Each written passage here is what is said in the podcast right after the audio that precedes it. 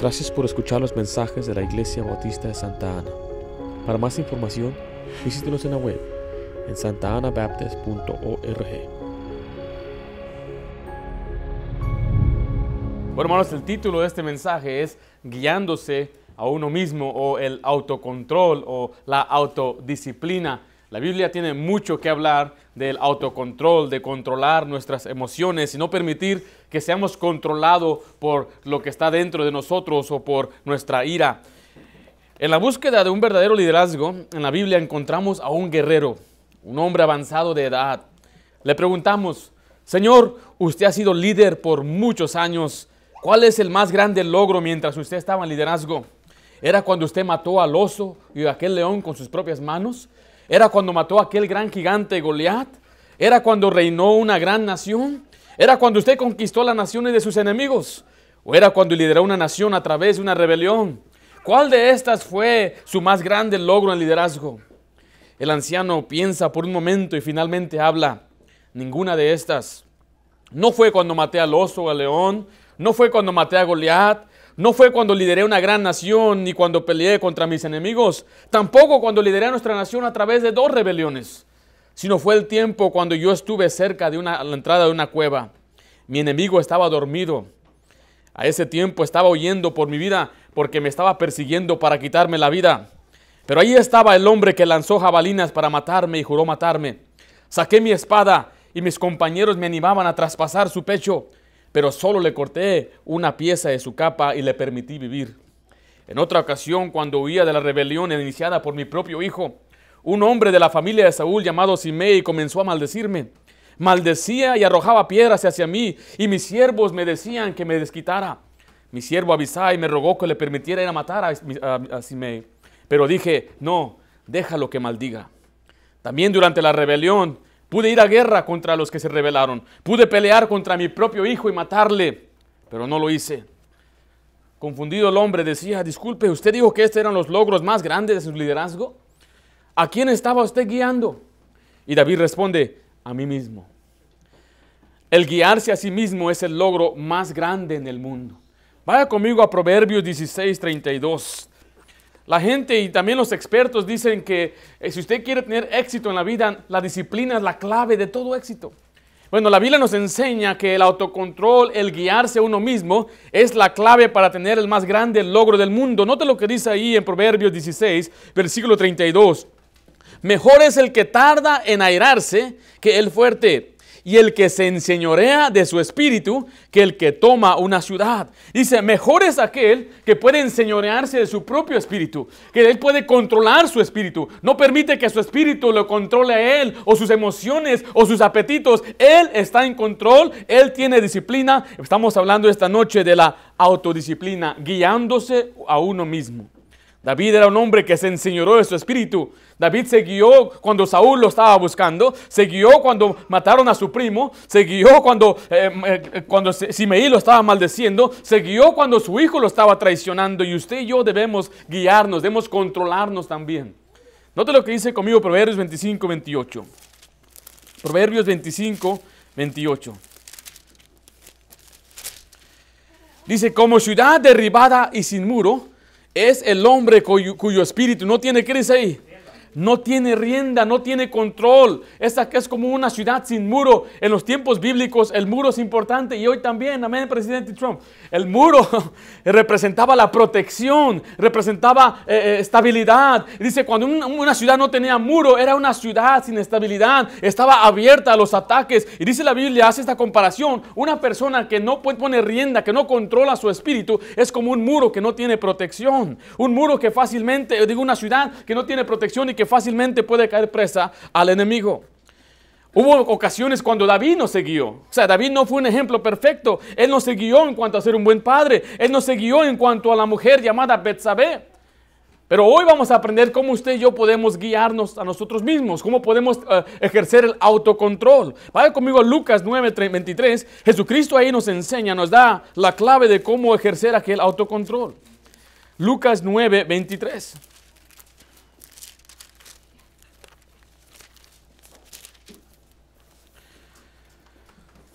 Dice versículo 23, y decía a todos, si alguno quiere venir en pos de mí, ¿no te dice la siguiente palabra, ¿qué dice? La siguiente frase dice, dice, niéguese a sí mismo, tome su cruz cada día y sígame. Ahí está la clave, es negarse a sí mismo.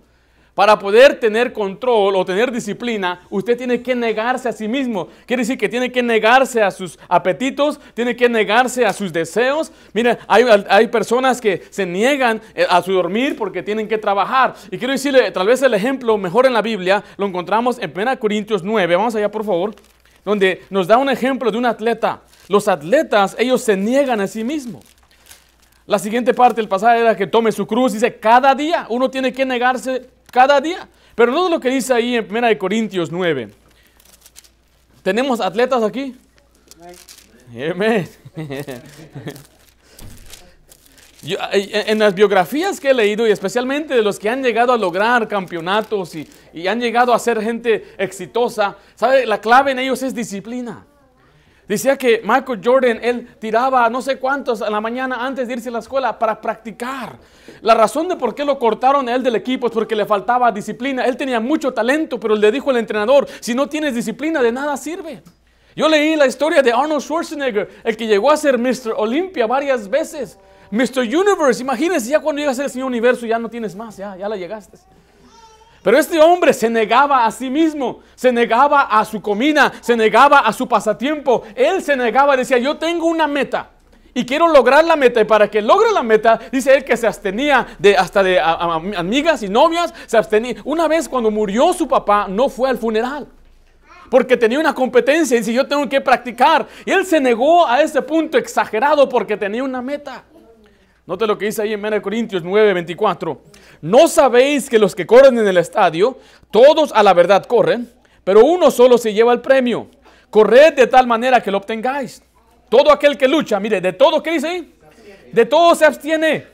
Ellos a la verdad, mire, para recibir una corona corruptible, pero nosotros una incorruptible. Este pasaje está diciendo que ellos se abstienen. ¿De qué se abstienen? mire, hace unos, hace unos meses o el año pasado estuvieron las Olimpiadas. Yo miré de los que se trotan, gymnastics. Dicen que ellos empiezan a, entrenar desde los cuatro años. Y le dicen, si tú vas a ser en serio, vemos que tienes talento, pero si le vas a entrar, date cuenta que no vas a ir a la escuela como cualquier otro. Vas a tener tutores, no vas a poder ir a las fiestas, no vas a poder ir a prom. No, y les dicen todo eso desde que es chiquito. A Messi se lo llevaron de Argentina a España. ¿Cuántos años tenía? Desde los nueve años se lo llevaron al niño porque decían, este se tiene que abstener de una vida normal para poder llegar a lo que ahora es. Dice, el atleta o el corredor de todo se abstiene. O sea, eso abstenerse quiere decir negarse a sí mismo. Habla del autocontrol. Yo tenía un amigo que era boxeador, empezaba a boxear y de él cuando empezó a boxear, ya no puedo comer pan, ya no puedo hacer esto, voy a correr todas las mañanas y él ejercitaba su cuerpo eh, y todo tenía un propósito de poder llegar a hacer algo y se abstenía, se abstienen. Dice versículo 26, así que yo de esta manera corro, no como la aventura, de esta manera peleo, no como quien golpea al aire, dice el 27, sino que golpeo mi cuerpo y lo pongo, ¿qué dice ahí? En servidumbre, no sea que habiendo sido heraldo para otros, yo mismo venga a ser eliminado. Dice, yo pongo mi cuerpo en servidumbre, yo pongo mi cuerpo a trabajar para mí. ¿Se ha visto cuando se levanta en la mañana, suena la alarma y le dice su cuerpo, ay no, quédate un rato más? Usted está peleando contra su cuerpo y usted tiene que decirle al cuerpo, no, aquí yo mando. Mira, Ayala, el que manda aquí soy yo, así que párate. Y, y su pie derecho le dice al izquierdo, levántate. Y el izquierdo le dice, ya, yo ya me levanté ayer, te toca a ti. Es difícil. Es muy difícil tener autodisciplina. Por eso mucha gente no logra llegar al, éxito.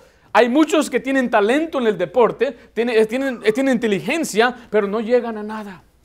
Hay muchachos y muchachas que son inteligentes, pero no les gusta el estudio. De nada les sirve que usted tenga tanta inteligencia, pero si no tiene la disciplina, no va a llegar a nada. Hay quienes tienen talento para trabajar y habilidad. Lo que a mucha gente le falta es la disciplina, el autocontrol. Recuerde que nosotros tenemos al viejo hombre. Es su cuerpo. Su cuerpo no quiere seguirle a usted. Note lo que dice Romanos 7, versículo 15. Hay quienes dicen, pastor, yo quiero vivir una vida disciplinada, pero no puedo. ¿Sabe por qué? Porque su cuerpo no quiere. Cuando Jesús estaba orando, dejó a Pedro y otros orando. Y Jesús cuando volvía los encontraba dormidos. ¿Y qué fue la, qué fue la respuesta de Pedro? A la verdad. La carne es débil, dijo. ¿eh? No puedo, es que si quiero Jesús, pero no puedo. ¿Le ha pasado a usted eso? Que quiere, pero no puede. Pastor, hice una resolución. Ya casi va a terminar el primer mes y no he hecho nada, pastor. Si quiere, pero la carne es débil. Dice Romanos 7:15. Porque lo que hago no lo entiendo. Pablo está diciendo, yo no sé por qué hago esto. Pues no lo hago, lo que, pues no hago lo que quiero, sino lo que aborrezco, eso hago. Y si lo que no quiero esto hago, apruebo que la ley es buena, de manera que no soy yo quien hace aquello, sino el pecado que mora en mí. Y yo sé que en mí, esto es en mi carne, no mora el bien, porque el querer, porque el querer el bien está en mí, pero ¿qué dice ahí? No el hacerlo. Pero no el hacerlo. Pablo está diciendo, hay una lucha dentro de mí, yo quiero hacer cosas, pero mi carne no la quiere hacer. Yo quiero vivir para Dios, pero no puedo porque mi carne no quiere. Entonces hay una lucha constante y ese problema cuando las personas no se guían a uno mismo porque usted mismo no quiere ser guiado. Su carne no quiere que usted le guíe. Allá las tiempos de ir a la iglesia, ah, no quiero. Allá las tiempos de leer la Biblia, no, otra vez. Allá las tiempos de orar, no, pues, no sé si voy a orar, no quiero. Es más, su carne es la que quiere mandar. Allá la, ponte una película. Pero tengo que leer la Biblia. No, ya la rato la lees, de acabo ni se va a desaparecer la Biblia, ahí va a estar. ¿Para qué estás pagando para el Netflix? Ah, así te dice la carne, así nos dice. Nuestra carne quiere guiar, nuestra carne quiere mandar, pero usted y yo tenemos que estar en control. Tenemos que controlar, tenemos que poner nuestro cuerpo en servidumbre. Aquí el que manda soy yo, Ayala. Mira, aquí yo mando Ayala, ¿eh?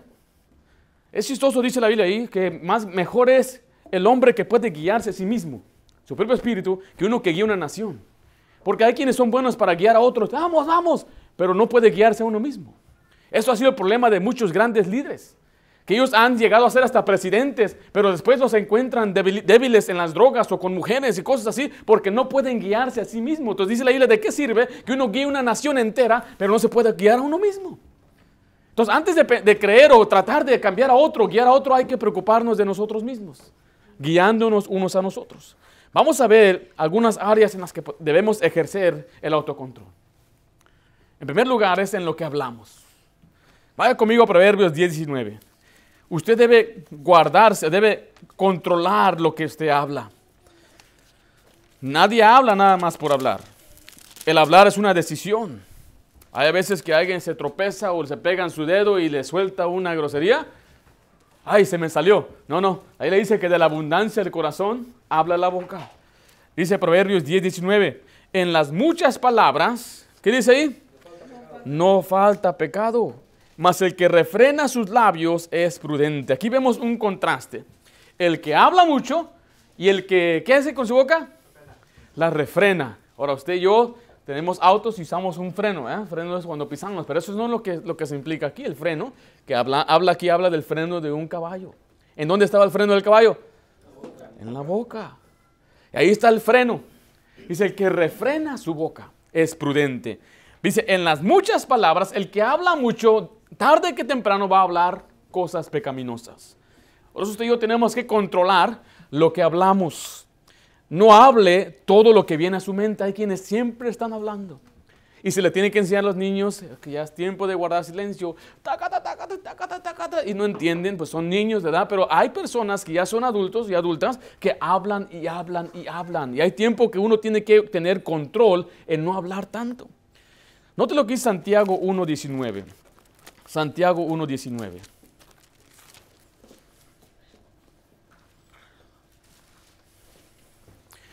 Dice, por esto, mis amados hermanos, todo hombre sea pronto para oír, mire, tardo para hablar. Hace una semana les hablamos un poco de eso, que Dios nos dio dos oídos y una boca. Tal vez porque Dios quiere que escuchemos más de lo que hablamos, ¿verdad?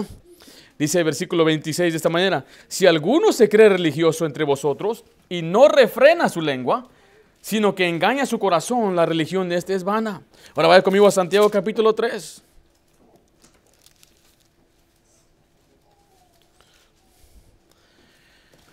Dice el 2, porque todos ofendemos muchas veces. Si alguno no ofende en palabra, este es varón perfecto, capaz también de refrenar todo el cuerpo. Dice el 3, he aquí nosotros ponemos frenos en la boca de los caballos para que nos obedezcan y dirigimos así todo su cuerpo. Mirad también las naves, aunque tan grandes y llevadas de impetuosos vientos, son gobernadas con un muy pequeño timón por donde el que las gobierna quiere.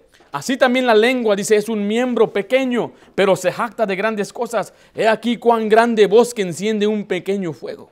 La lengua es un fuego, un mundo de maldad. La lengua está puesta en nuestros miembros y contamina todo el cuerpo e inflama la rueda de la creación. Y ella misma es inflamada por el infierno. Qué tremenda descripción da la Biblia de la lengua. Porque mire, guerras han empezado por la lengua. Gente ha sido, eh, eh, se ha peleado, ha llegado a discutirse, hasta odiarse y hasta matarse a causa de la lengua. Lo que usted y yo hablamos no lo podemos volver a tomar, así que tenemos que tener mucho cuidado de lo que decimos. La mejor ilustración que le mostraba a un niño es así, tome una pasta de dientes, saque la pasta y la competencia es a ver quién puede llenar la pasta otra vez, quién puede llenar el tubo de pasta otra vez. Y sabe que no se puede. Así son nuestras palabras. Y cuando salen ya no podemos volverlas a tomar, así que tenemos que tener cuidado lo que hablamos. Tenga cuidado lo que usted está diciendo. Áreas en las que usted debe cuidarse es en criticar a otros, hablar mal de otra persona y, escarnecer a otros, hacer burla de otra persona. yo no estoy en contra de que nos echemos a veces como hablamos de carrilla y nos, y nos riamos, pero que sea enfrente de uno y otro y no hablando tras las espaldas de otro que sea en humor y juegos es una cosa, pero hay gente que quiere hacer quedar mal a otro, les critica, eh, hablan mal de ellos, y a veces hay esposos que hablan mal de sus esposas, o esposas que hablan mal de sus esposos. Yo me acuerdo trabajando allí una vez en una Vallarta, llegamos al tiempo de lonche, y es todo lo que hablaba la gente, es hablar mal de su esposo y intimidad de sus hogares, y es una tristeza, pero Dios dice, uno debe cuidar su lengua. No hable mal de otra persona. Si no tiene algo bueno que decir, mejor no diga nada. Es más, trate de buscar algo bueno. ¿Qué piensas tú del hermano Miguel? No, pues está bien. Trate de pensar en algo bueno. Es muy buena gente, hermano Miguel. Él es tranquilo, me gusta su espíritu. Siempre está contento. Me gusta él. Y usted tiene que siempre hablar bien de una persona. No hable mal. No crea los chismes. No hable chisme. Vaya conmigo a Proverbios 18, 13. Porque hoy en día a la gente le encanta el chisme. Mira, el negocio. Hoy hay un negocio grande a base de los chismes en el internet, en la televisión, por Face y por todo, corren los chismes. El chisme corre más rápido que la verdad. Alguien dijo esto, cuando el chisme llega, la verdad apenas se está poniendo las botas. Y es verdad, es más picoso el chisme, a la gente le gusta más el chisme. Dice ahí el Proverbio 18, 13. El que responde palabras antes de oír le es fatuidad y oprobio. Mire, cuando usted escucha un rumor, no se crea lo que oye. Siempre hay otro lado de la historia. Siempre hay otra parte de lo que sucede, así que usted tiene que mejor abstenerse en no hablar y repetir. Ahora, si usted eh, es una persona íntegra y le dice a la persona, sabe que gracias, me gusta que me tengas confianza, pero yo no soy ese tipo de persona. A mí no me gusta hablar de la gente, ni mucho menos que es cosas negativas. Así que yo te imploro, mira, con todo respeto, y no se enoje conmigo, yo le amo a usted, pero no me venga hablando chismes. ¿Sabe qué? Jamás van a volver a decirle algo. Pero si usted está escuchando, ajá, ¿y luego? Ajá, no me digas. ¿Dijo eso? ¿A poco lo vistes? Tenemos que tener cuidado con esas cosas. No ande hablando mal de otra persona. Cuidado con los chismes. Cuidado con quejarse. La, Biblia dice en Filipenses 2.14, hace todo sin murmuraciones. Mire, Dios quiere que usted y yo controlemos nuestra lengua y no murmuremos, no andemos ahí quejándonos. Yo les he enseñado esto a los jóvenes, me imagino que fue a los jóvenes, que para que te encante tu trabajo tienes que decir, me gusta mi trabajo. Convéncete a ti mismo, muchacho. I love my job, decía mi hermano. Me encanta mi trabajo y tienes que en verdad forzarte a una sonrisa. ¡Uh, qué tremendo trabajo! Pero una vez que yo trabajé un trabajo, fui a trabajar, fue en un restaurante de lavaplatos. Y dije, ah, fácil. Yo pensé, no es fácil. Porque vienen así y vienen otros y vienen, no paran. ¿Dónde salieron tanto plato? Y los platos caros. Y una vez se me quebraron, mira, te los vamos a cobrar de tu cheque. 120 dólares. En primera semana de trabajo se fue todos los platos que quebré. Estaba trabajando y me acuerdo, oh, me quemaba el agua caliente y todo. Dije, uh, qué día de trabajo. Ah, uh, ya van como cuatro, cinco minutos. Oh, no me gustaba. Renuncié en tres semanas. Me llamó el patrón. ¿Estás tarde? I'm not gonna work no more. ya no voy a ir a trabajar. Y me acuerdo después conseguí un trabajo en una compañía de pintura. Yo era el que empezaba abajo, el preparador, puro lijar. Mira, las primeras, primeras semanas me sangraron mis manos. Después se me hicieron callo. Y yo decía, me levantaba a las 5 de la mañana para ir de mi casa a las 5 y media, para llegar al lugar a las 6 donde nos iban a recoger, para que de ahí nos llevaran a las 7 y hasta las 7 y media nos empezaban a pagar. Yo, o sea, dos horas y medias perdidas. Así era, así era el asunto. Y me acuerdo levantarme a las 5 y caminando hacia mi carro, casi llorando. Quería norte. Pero ¿sabe qué fue hasta que uno empezó a cambiar su actitud? Gracias a Dios por el trabajo, uno deja de murmurar. Y cuando deja de murmurar, su actitud cambia. Y diga usted, I love my job. Mi hermano trabajaba de noche. Él trabajaba en Walmart, eh, restock le llaman, que él volvía a poner todas las cosas que la gente eh, pues quitaba, ¿verdad? Y tenía que volverlos a, rellenar. Y dice, hey, ¿cómo está tu trabajo? I love my job. Trabajaba de noche, 12 horas. Trabajaba, no sé, desde de 7 a 7, toda la noche. Trabajar de noche es difícil. Si alguno lo ha hecho es difícil y uno se, empieza a imponer, después no puede dormir en el día. Cuando tienen un día de descanso, ahí estaba mi hermano como tecolote a las 3 de la mañana. Porque ya se impuso. Y le decían, ¿qué no crees que es muy difícil tu trabajo? I love my job. Me encanta mi trabajo. Y eso lo puedo aplicar yo en el banco. How can I help you here, sir? Hey, Mr. Filiberto, good to see you again. How can I help you today? Uh, I want $300. Absolutely, Mr. Filiberto. I'll be more than happy to help you. ¿Algo más, señor Filiberto, en que le puedo asistir? Bueno, señor Filiberto, he notado que tiene usted un buen, uh, un buen récord aquí. Oh, gracias. Mr. Filiberto, ¿cómo se sentiría usted ganar dinero mientras gasta? ¿Cómo está eso? Siéntese con un representante, señor Filiberto. Ahí va y le una cuenta de crédito.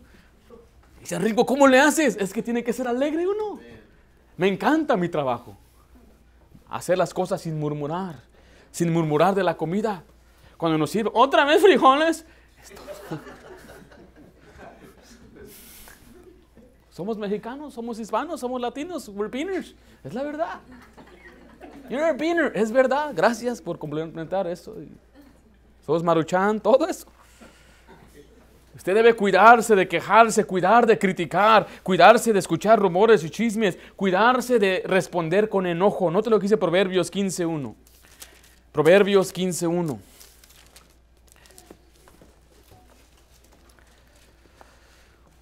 Este pasaje es clave para todo, para toda relación, es muy importante. Dice, la blanda respuesta quita la ira, mas la palabra áspera hace subir el furor.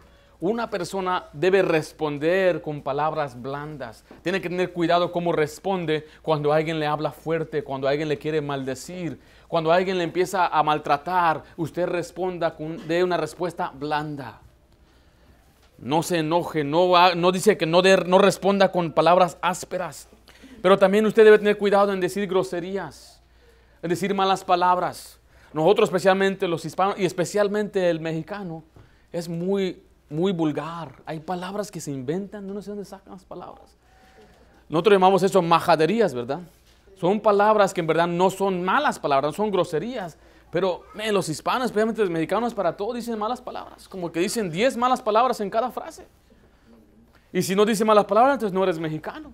Eres otra cosa, eres fresa, no sé qué te empiezan a decir. otra, fresa es otro ejemplo, ¿eh? Usted y yo ya no tenemos que decir malas palabras, ni responder con malas palabras. Los jóvenes no deben decir groserías, ni decir malas palabras. Y cuando se resbalen, ni decir groserías, ni malas palabras, ni tratar de impresionar a sus amigos con malas palabras. Usted tiene que usar palabras que edifican, que Dios quiere que escuchemos. Otro que dice Proverbios 15.2. Ahí mismo en la siguiente parte, la lengua de los, de los sabios adornan la sabiduría, mas la boca de los necios hablarán. ¿Qué dice ahí? sandeces, la palabra sandeces en verdad son cosas que no tienen, no tienen chiste, no tienen valor, son tonterías. Usted y yo no debemos hablar de cosas que no tienen valor. Usted y yo tenemos que ser discretos con lo que hablamos. Noto que dice Proverbios 25, 9.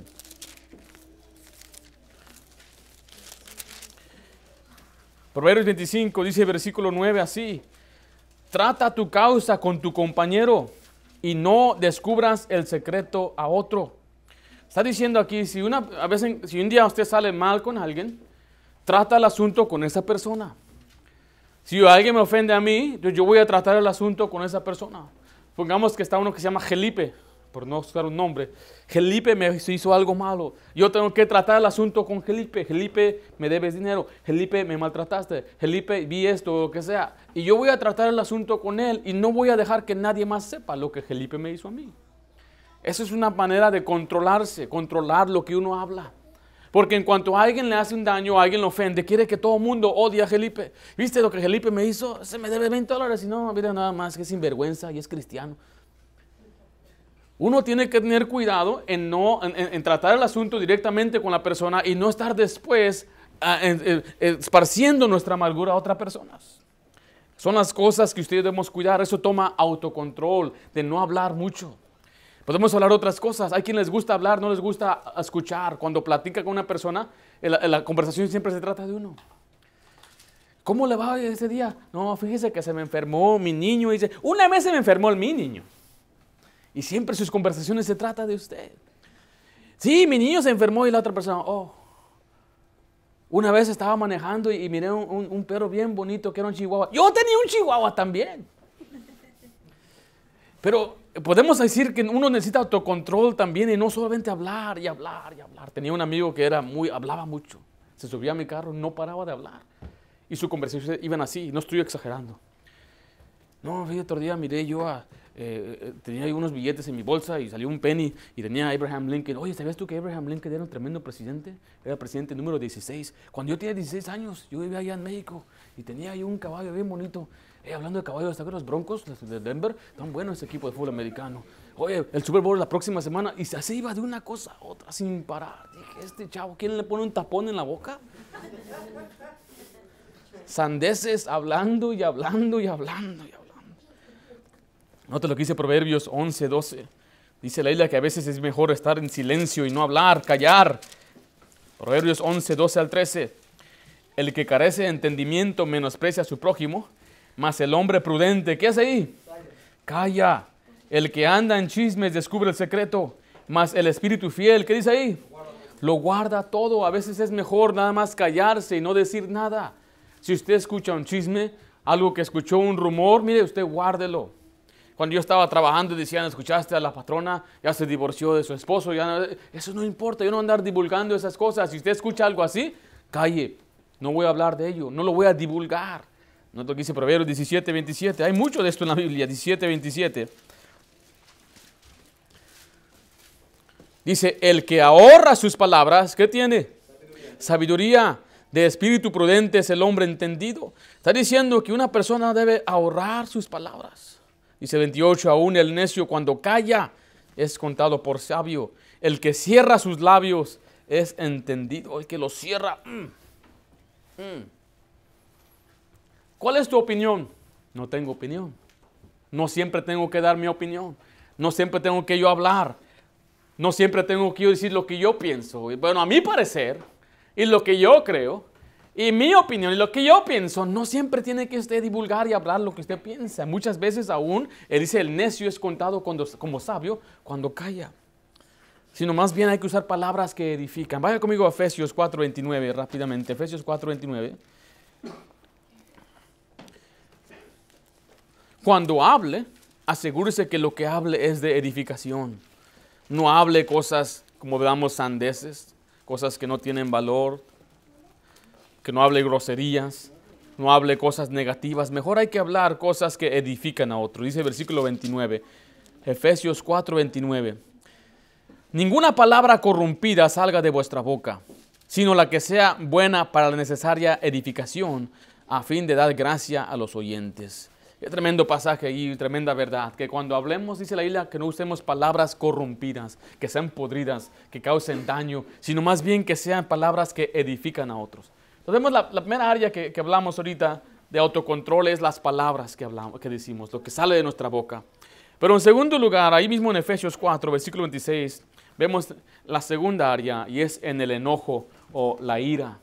No permitamos que la ira, ira o el enojo nos controle. Dice el versículo 26, airaos, pero ¿qué dice ahí? pero no pequéis, no se ponga el sol sobre vuestro enojo, ni deis lugar al diablo. Mire, el enojarse no es pecado el, problema es lo que hacemos con nuestro enojo. Porque hay veces que el padre necesita enojarse con sus hijos. Y tiene que mostrarle el enojo. Porque el hijo hizo mal, el hijo desobedeció, el hijo faltó en algo y el padre tiene que enojarse y hay un enojo justo. Pero estamos hablando, ahorita vamos a ver, donde, donde una persona que se enoja hace locuras. Vaya conmigo Proverbios 14, 17. Proverbios 14, 17.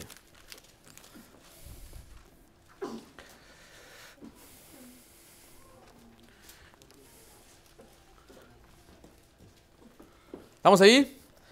Dice, el que fácilmente se enoja, ¿qué hará? Hará locuras. El que se enoja fácil va a hacer cosas locas, locadamente.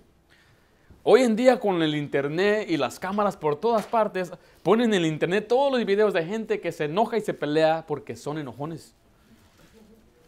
Apenas salió una noticia donde un señor estaba manejando y, se puso encima de otro carro, le empezó a pitar y salió así a hacerle señas y todo. Y sale aquel con una pistola y lo mató. ¿Valió la pena? ¿Enojarse porque alguien lo cortó? ¿Ve? ¿Y quién fue el que se enojó? Los dos, porque aquel después lo, metieron preso. Porque él se enojó de que aquel salió y le hizo señas. Se enojó tanto que ah, hizo una locura. Entré una vez a mi dormitorio, estaba ahí mi compañero de dormitorio. Y él tenía un teléfono y andaba, estaba riéndose, pero loco. Me dijo, este que está loco. en el teléfono. Entraba al baño y salía y gritaba, ¡Ah! Y de repente empezaba a golpear las paredes, ¡pa! Y hacía unos hoyotes. Le decía, ¿qué traes? ¿Qué? Le decía, todo está bien, ¿qué tienes? me decía. Me dijo, Ringo, quiero hablar contigo. ¿Qué hice? Dijo, yo me metí al buzón de voz de mi novia y escuché que otro muchacho le dejó un mensaje a ella. Y andaba enojado. De repente otra vez se le entró al y empezó otra vez a golpear, hizo unos hoyos en la pared, sus manos estaban sangrando. Y cuando estaba tirando unos puñetazos pasaba así y salpicaba la sangre en mí. Ah, y después salió enojado y dice, ¿a quién va a matar a ese amigo? El que se enoja hará locuras. Hay quienes son enojones, se enojan por todo. Fácilmente se enojan. Prenden la luz. ¿Quién prendió la luz? Apaguen la luz. Se enojan por cualquier cosa. Se enojan porque el perro está ladrando y empiezan a, a ladrarle al perro.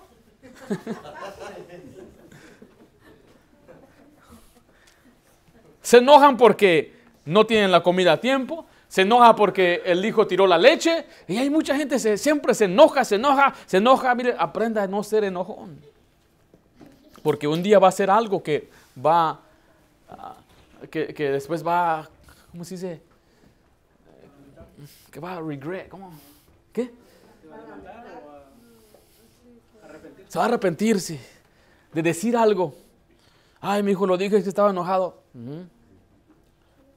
Ah, nos ha pasado decir cosas que después nos arrepentimos, hacer cosas que después nos arrepentimos. Estábamos en Six Flags, fuimos con los jóvenes después de terminar, estábamos en el carrito que nos lleva al estacionamiento. Y se subió una mujer hispana, y ella se subió ahí y unas morenitas empezaron a gritarle, pero con palabras, y no, Mexican, no sabe hablar inglés, bájese. La bajaron. Dice, mégate en la línea, acá atrás está la línea. Disculpe, no era una morenita, era una samuana. Y la samuana empezó a decirle, bájese de aquí, vuélvete a tu país y todas esas cosas feas. Y unas morenitas vinieron a defenderla, a decirle que eso no está bien, que la haga esto y aquello, aquello. Y empezaron ahí a alegarse. Y detrás de la señora estaba un americano que era su esposo, grandote aquel hombre, tenía unos brazotes así. Y de repente una morenita se enojó y que le tira un puñetazo a la señora. ¡Paz! Y se armó ahí que eran dos morenitas, eran jovencitas, tal vez menores de edad, contra esta señora. Y las señoras empezaron a pelear. ¡Wow! Uno nomás no sabe ni qué hacer, está en shock. Pero lo más terrible fue que el Señor empezó a golpear a las señoritas. Y ahí como que me estaba yo acercando a, no sé, el héroe en mí estaba saliendo. Y un chinito sí se le aventó, un camboyano fue y le tiró un trancazo al Señor, pero no le hizo nada, era un monstruo aquel hombre. Nada más miró el Señor así y siguió golpeando a las morenitas. Pero de repente en aquel lado del, carro había como unas dos o tres patrullas. Ahí estaban, llegaron luego, luego y mis, pulmones empezaron a cerrar. Habían echado el spray. Y si usted está cerca, como unos 10, 15 pies, le afecta a usted la respiración. ¿Qué pasó? ¿Por qué no puedo respirar? Y aquel señor le echaron los ojos y le tenían los, los tasers. Tenían como unos tres o cuatro. Y nosotros, taser, dale, dale. Queríamos que lo, que lo agarrara por lo que estaba haciendo. Aquel hombre le pusieron dos esposas, una para cada mano y después se las conectaron. Así de grande estaba. Parecía el hombre piedra. Así está. Y lo metieron preso, lo metieron a él en un auto, metieron a su esposa en otro auto, mire, y a sus dos hijos en otro auto. La pregunta, ¿valdría la pena? ¿Enojarse porque alguien se metió? Por eso cuando usted vaya a un lugar y se le meten, que se le metan. Ahí en el banco, ¡eh! eh, eh! Cuidado. No se enoje. Proverbios 14, 29 dice así. El que tarda en erarse es grande de entendimiento, mas el que se impacienta de espíritu enaltece la necedad. Uno tiene que ser paciente, tiene que ser tardo en airarse. Sea paciente, aguante. Otro que dice Proverbios 29, 11. Proverbios 29, 11. El necio da rienda suelta, mire, a toda su ira, mas el sabio al fin la sosiega.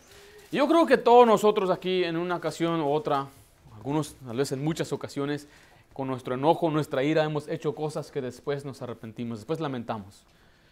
Y usted puede pensar, puede decirme una historia, me acuerdo una vez me enojé y le dije a mi patrón que esto y aquello y me corrió.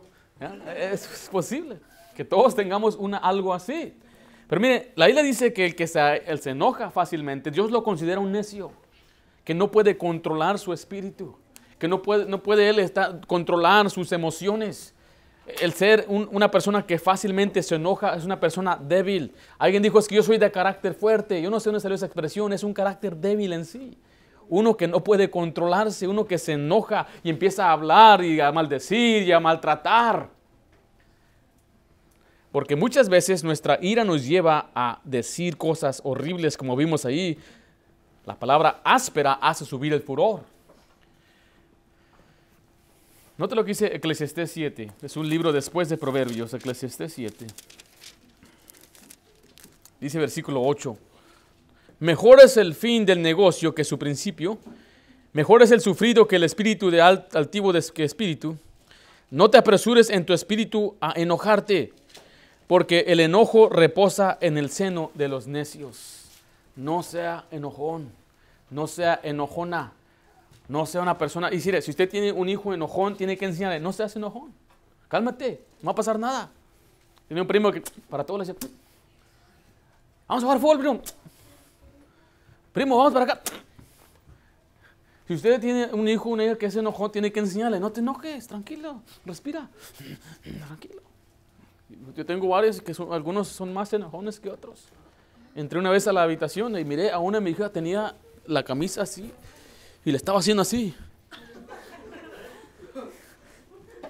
No, no, no, no, ¿qué están haciendo? Desde pequeñitas son enojones. No, no, no, yo no quiero que sean enojones. Tenemos que amarnos unos a otros. Tenemos que aprender mejor a soportarnos, a ser pacientes.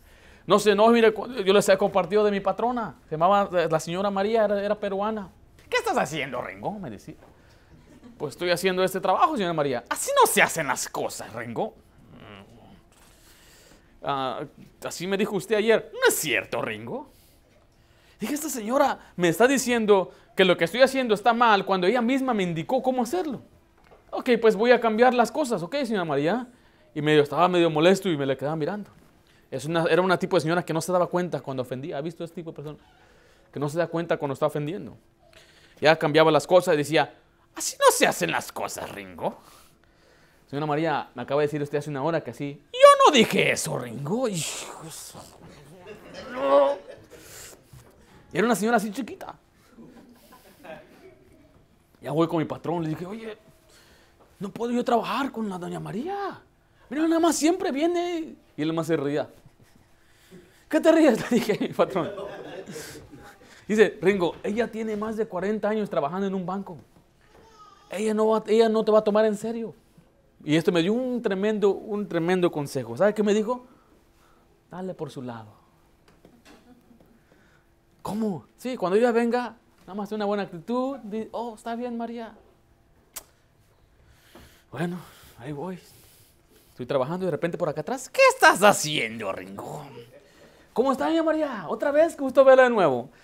Así no se hacen las cosas, Ringo. Oh, no, oh, ok. Entonces, ¿cómo se hace, María? Ya me decía. Una hora después, no exagero. Así no se hacen las cosas, Ringo. ¿Cómo se hace, doña María? Ya me cambiaba. Dice, Ringo tiene una buena actitud. Y me acuerdo todavía cuando estaban diciendo, vamos a repartir los bonos entre los cajeros. Y decía doña María, yo creo que Ringo se merece todo el bono. Así le dijo a mi patrón. ¿Sabe por qué? Porque le di por su lado. Es todo. Tiene que darle por su lado. Si un día le para la policía, déle por su lado. No tiene que ponerse. ¿Y cuál es la razón por qué usted me detuvo, oficial? ¿Me está deteniendo? ¿Me puedo ir? Usted sabe que la ley indica que estamos en eh, país libre y no es el comunista Cuba. Usted no tiene que pelear con el oficial, nada más dele por su lado. ¿Qué pasó? Oh, sí, sí, sí, disculpe. Ahora después váyase. Ya. No se enoje, no sea enojón, no se vengue, no sea vengador. A nosotros hispanos nos gusta la venganza. Usted ha visto, mire, nada más vea el cinema mexicano, es pura venganza los hermanos Almada y esto y aquello y que el Pedro Navajas es pura venganza. Y he escuchado a veces películas cuando las traducen en español para apelar más al hispano, le añaden la venganza. La venganza de Chucky. ¿De dónde sale eso?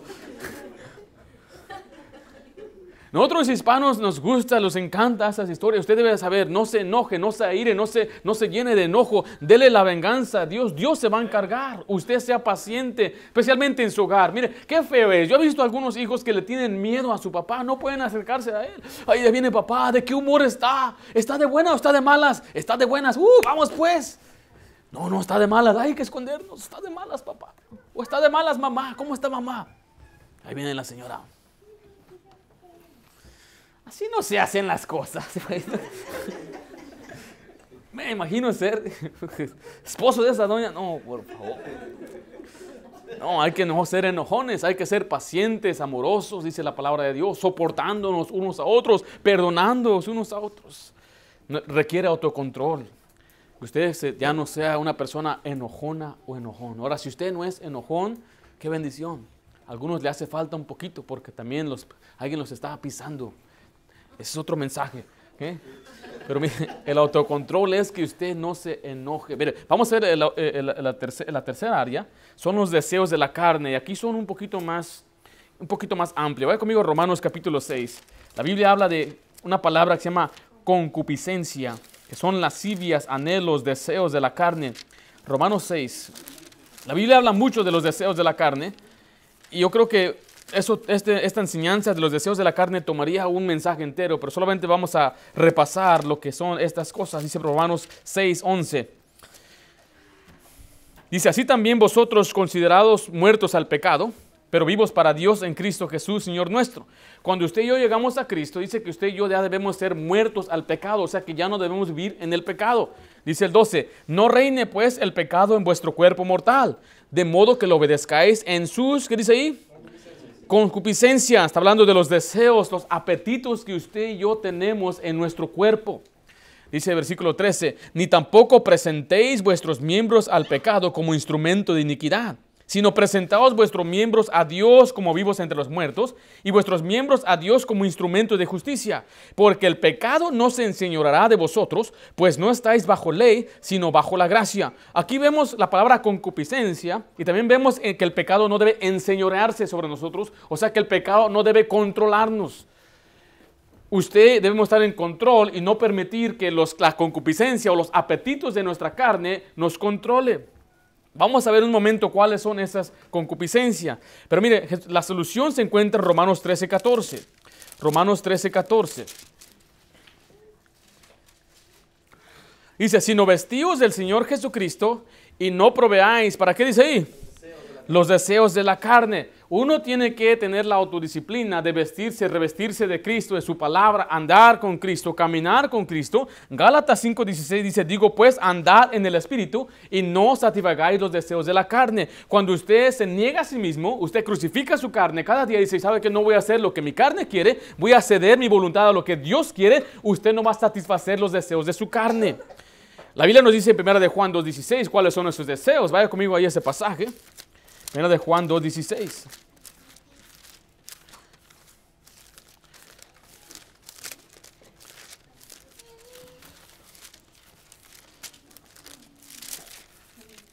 Ya llegamos ahí, 1 de Juan 2.16. Muy bien, dice de esta manera. Porque todo lo que hay en el mundo, note los deseos, que son las concupiscencias, las lascivias de la carne, los deseos de los ojos y la vanagloria de la vida no proviene del Padre, sino del mundo. Entonces vemos que hay algunos deseos que están dentro de nosotros y usted y yo debemos controlarlos. Ahora, si usted lee en Santiago 1, dice que cada quien es seducido según su concupiscencia, según su deseo. Solamente se lo voy a leer para que usted lo pueda escribir si toma notas. Dice versículo 13, 1.13, cuando alguno es tentado, no diga que es tentado de parte de Dios, porque Dios no puede ser tentado por el mal ni tienta a nadie. Dice el 14, sino que cada uno es tentado cuando de su propia concupiscencia es atraído y seducido. Ahora aquí estamos hablando de unos apetitos. Por ejemplo, voy a dar un ejemplo. Hay quienes antes de ser creyentes, tal vez eh, eh, les gustaba algún, algún vicio y tomaban. Ellos, ese, ese, entonces quiere decir que la persona que antes tomaba y dejó de tomar, tiene un apetito más fuerte para el alcohol que el que nunca tomó. ¿Sí me estoy explicando? El que nunca ha tomado no tiene ese apetito, nunca le ha nacido. Ahora voy a dar un ejemplo a los varones. Los varones tenemos deseo eh, como hombres eh, sobre el sexo opuesto, pero hay quienes tienen un apetito más fuerte que otros que no tienen apetito más fuerte. Hay quienes son, podemos decir que tienen una mente más uh, sucia, depravada, tiene un apetito más fuerte sobre esas cosas, sus lascivias más fuerte que el que no ha metido, no ha visto esas cosas. Alguien dijo eso, todos los hombres son igual. Eso es mentira. El león piensa que todos son de su condición. Eso no es cierto. Pero vamos a ver cuáles algunas áreas de las que debemos de cuidar. Vaya conmigo Romanos 13:13. 13. Romanos 13:13. 13. Quiero decirle que antes de, de ir a esta lista es que no lo digo para hacer sentir mal a nadie, es más, yo les amo. No importa si usted hace estas cosas o si usted está viviendo en estas tomos, su servidor le ama, le amamos. No estamos para hacerle sentir mal, sino para que usted escuche lo que Dios dice y tome la decisión de tomar ese autocontrol en su vida. Romanos 13:13. 13. ¿Estamos ahí? Dice, andemos como de día honestamente, no en glotonerías y borracheras, no en lujurias y lascivias, no en contiendas y envidias sino vestidos del Señor Jesucristo y no proveáis, ¿para qué dice? Los deseos de la carne. Entonces el pasaje nos indica que esos son deseos de la carne. La primera en la lista es glotonerías. Uno tiene que tener autocontrol con la glotonería. Y esto es algo que no es muy a menudo predicado ni enseñado, primeramente porque esto ofende mucho a la gente. Mucha gente se ofende en cuanto le digan que es una persona glotón o glotona. ¿Qué es un glotón? Es uno que come con voracidad más de lo necesario. A Dios no le gusta la glotonería. No le gusta que una persona coma mucho, que sea un comilón, dice la Biblia. La Biblia siempre vincula la glotonería con el pecado. Eh, dice glotones ociosos y, el Señor siempre lo pone en un lugar negativo. Vaya conmigo ahí a Proverbios, si quiere dejar un listón ahí en el capítulo 13, pero vamos a Proverbios 23, versículo 1.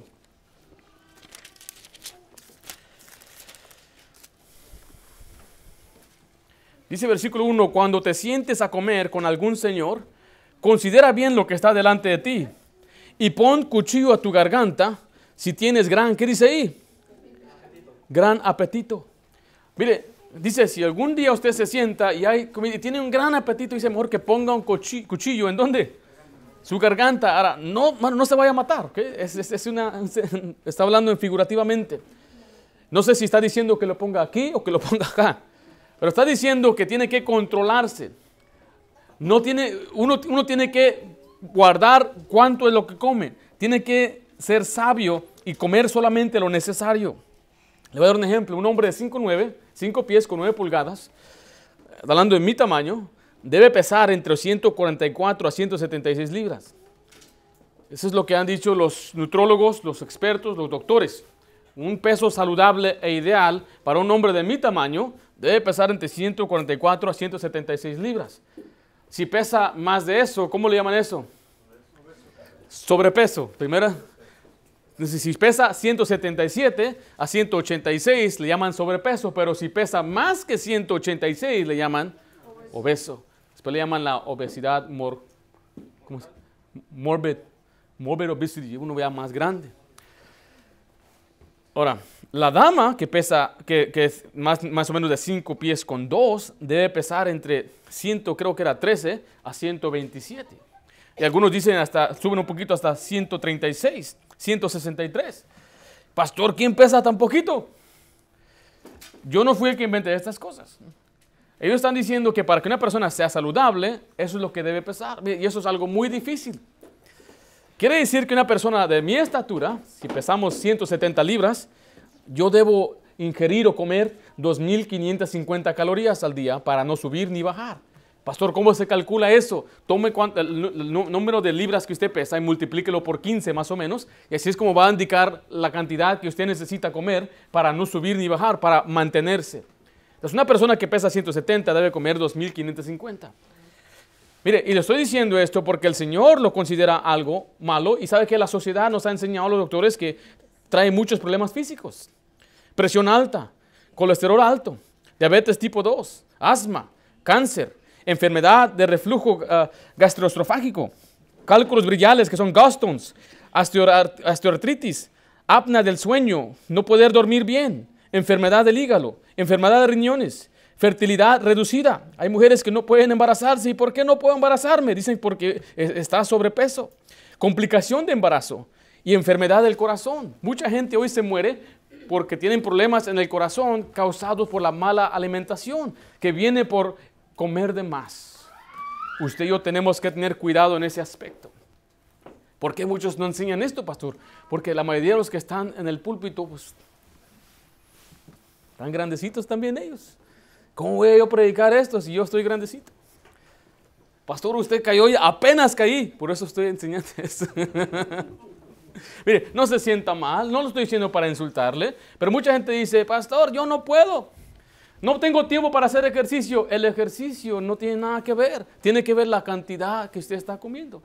Pero pastor, es que no me lleno. No nos llenamos con la comida que llaman chatarra. Esa nunca le va a llenar a usted. Si usted va al McDonald's, se compra el número uno, que es una Big Mac con sus uh, Big Fries, usted se va, a se va a sentir llenito por nada más unos 15 a 20 minutos, pero se va a tener hambre otra vez. Pero si usted come comida que es uh, uh, natural, vegetales, eh, cierto tipo de fruta y tal vez cierto tipo de proteína como el pollo, la pechuga o el pez, le va a sentir lleno.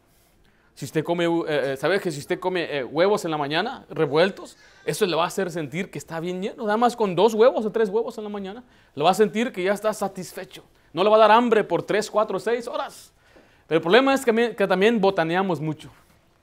¿Sabe qué es botanear? Vamos a poner gasolina.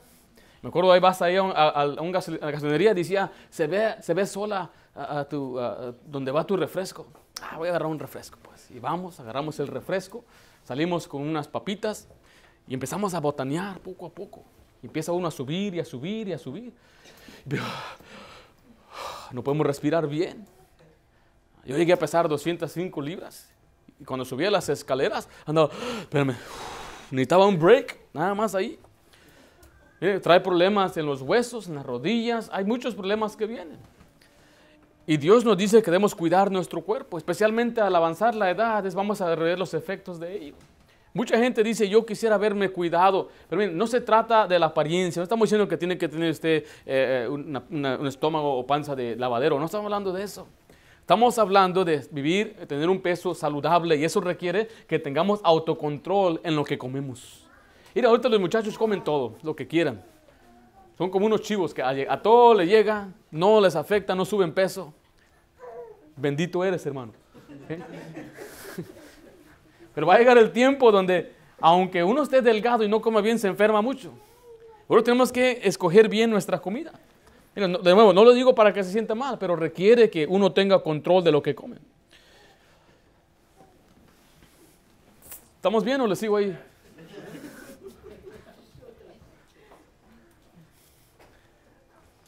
¿Sabe cuál es el país que tiene la gente más obesa en el mundo? ¿Cuál es? México. ¿Sabe cuál es el país que tiene más obeso por capital, o sea, por cantidad de personas? Samoa. ¿Se ha visto los samoanos? Casi el 88% son considerados obesos. Pero el país que tiene más son nosotros los hispanos. ¿Sabe por qué? Porque nos gusta el pan. Y le llegamos al pan, y las conchitas, y esto, y el virote. Y sin pan no hay nada. Y ocupamos pan, y pan, y, y tortilla. Y no hay nada mal comer pan, pero el problema es que comimos 20 tortillas. En una sentada. Tenía yo un tío que agarraba una tortilla y hacía, y otra tortilla. No la rompía la mitad. No, la tortilla así. Ese es el problema. El problema en verdad muchas veces no es lo que comemos. Usted puede comer comida chatarra. Se dice que usted puede comer 20% de su alimentación algo chatarro. Pero que 80% sea comida saludable. Ah, es que el brócoli no está bueno, dicen algunos. ¿eh? Hasta le ponen mantequilla al brócoli. o le agarran una ensalada y la llenan con el ranch. No sé por qué no bajo. Mire, no se trata de nuevo de su apariencia, de bajar o subir, se trata de autocontrolar su apetito. Dejar, no dejar que se descontrole. Vaya conmigo a Proverbios 21, donde vamos a ver el la segunda área en los vicios. Y aquí especialmente es el licor. Hay quienes tienen que controlar esa área. Yo, la Biblia enseña, yo creo que uno no debe tomar para nada. Dice la isla de esta manera, el vino es escarnecedor, la sidra alborotadora y cualquiera que por ella hierra. ¿Qué dice ahí? Esa palabra hierra significa que es que se engaña o es, eh, que, que, que, falla. ¿Por qué? Porque dicen, no es sabio el que se emborracha. Vaya conmigo, Proverbios 23. Proverbios 23. Dice el 29 de esta manera, ¿para quién será el ay? La palabra ay en la Biblia es un dolor profundo y fuerte. Esta expresión es algo que trastorna el corazón. Dice, ¿para quién es el ay? ¿Para quién el dolor? ¿Para quién las rencillas?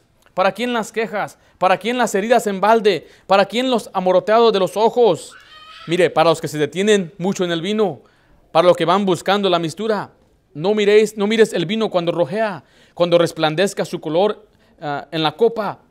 Se entra suavemente, mas al fin como serpiente morderá y como aspi dará dolor. Tus ojos mirarán cosas extrañas y tu corazón hablará perversidades. Serás como el que yace en medio del mar y como el que está en la punta del mastelero, o sea, está mareado. Y dirás, me hirieron, mas no me dolió, me, azotaron, mas no lo sentí. Cuando despertare, aún volveré. ¿Qué dice ahí? A buscarlo. Una persona que es, un, es borracho borracha, eh, eh, dice la Biblia que no le importa, vuelve otra vez y la busca en la mañana. Mire, yo le digo a usted, tiene que guardar sus vicios, no sea vicioso, no fume, no tome, guarde su cuerpo, tiene que controlar esa área. La siguiente área es la lujuria. La lujuria son los pecados de, pecados de inmoralidad. La Biblia habla mucho de ello. Vaya conmigo a 1 Corintios capítulo 10. Debe controlar esta área, especialmente nosotros los varones.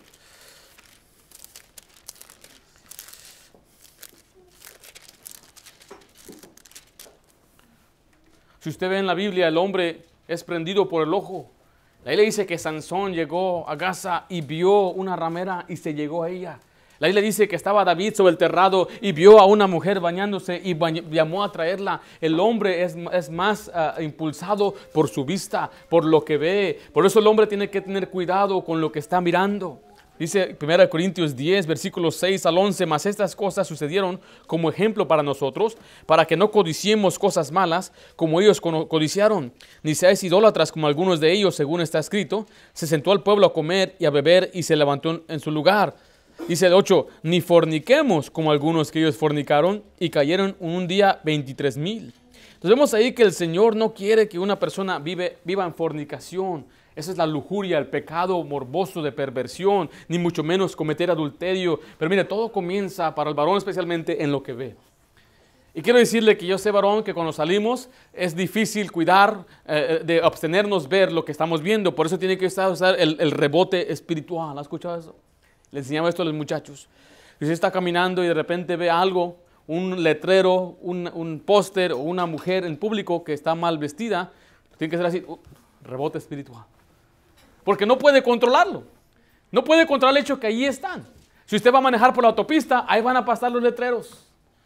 ¿Qué tiene que ver una mujer con rines? No tiene nada que ver, pero saben que así es como el hombre es atraído. Dice el hombre en el negocio, el sexo vende. Entonces por eso meten todas estas cosas. Dicen las mujeres, ¿por qué meten esta escena en la película que no tiene nada que ver con la historia? Porque hay hombres ahí morbosos. Y el negocio, dicen que es más grande el negocio de la pornografía en Estados Unidos que combinando todos los, carros de venta, combinando a Disney, combinando a, los deportes de NFL y NBA. Hay más dinero en la pornografía que todo eso. ¿Por qué? Porque el hombre batalla con esto. Especialmente el cristiano debe aprender a autocontrolarse así. Nunca llegue usted a ser tentado de tal manera que usted ya cayó en pecado. La ley dice que debemos huir de la fornicación. Esas son las cosas que nos viene a nosotros los varones especialmente. Así que vimos algunas áreas en que debemos guiar. La solución finalmente, regresando ahí a Romanos 13, versículo 14, dice, sino vestidos del Señor Jesucristo y no proveáis deseos, disculpe, para los deseos de la carne. Recuerde, primeramente tenemos que guiarnos a nosotros mismos en lo que hablamos, debemos guiarnos a nosotros mismos en nuestra ira y enojo, pero también en los deseos de la carne. Que usted pueda controlarse, autocontrolarse, tener esa autodisciplina, porque esto es lo que agrada al Señor. Vamos a hacer una oración.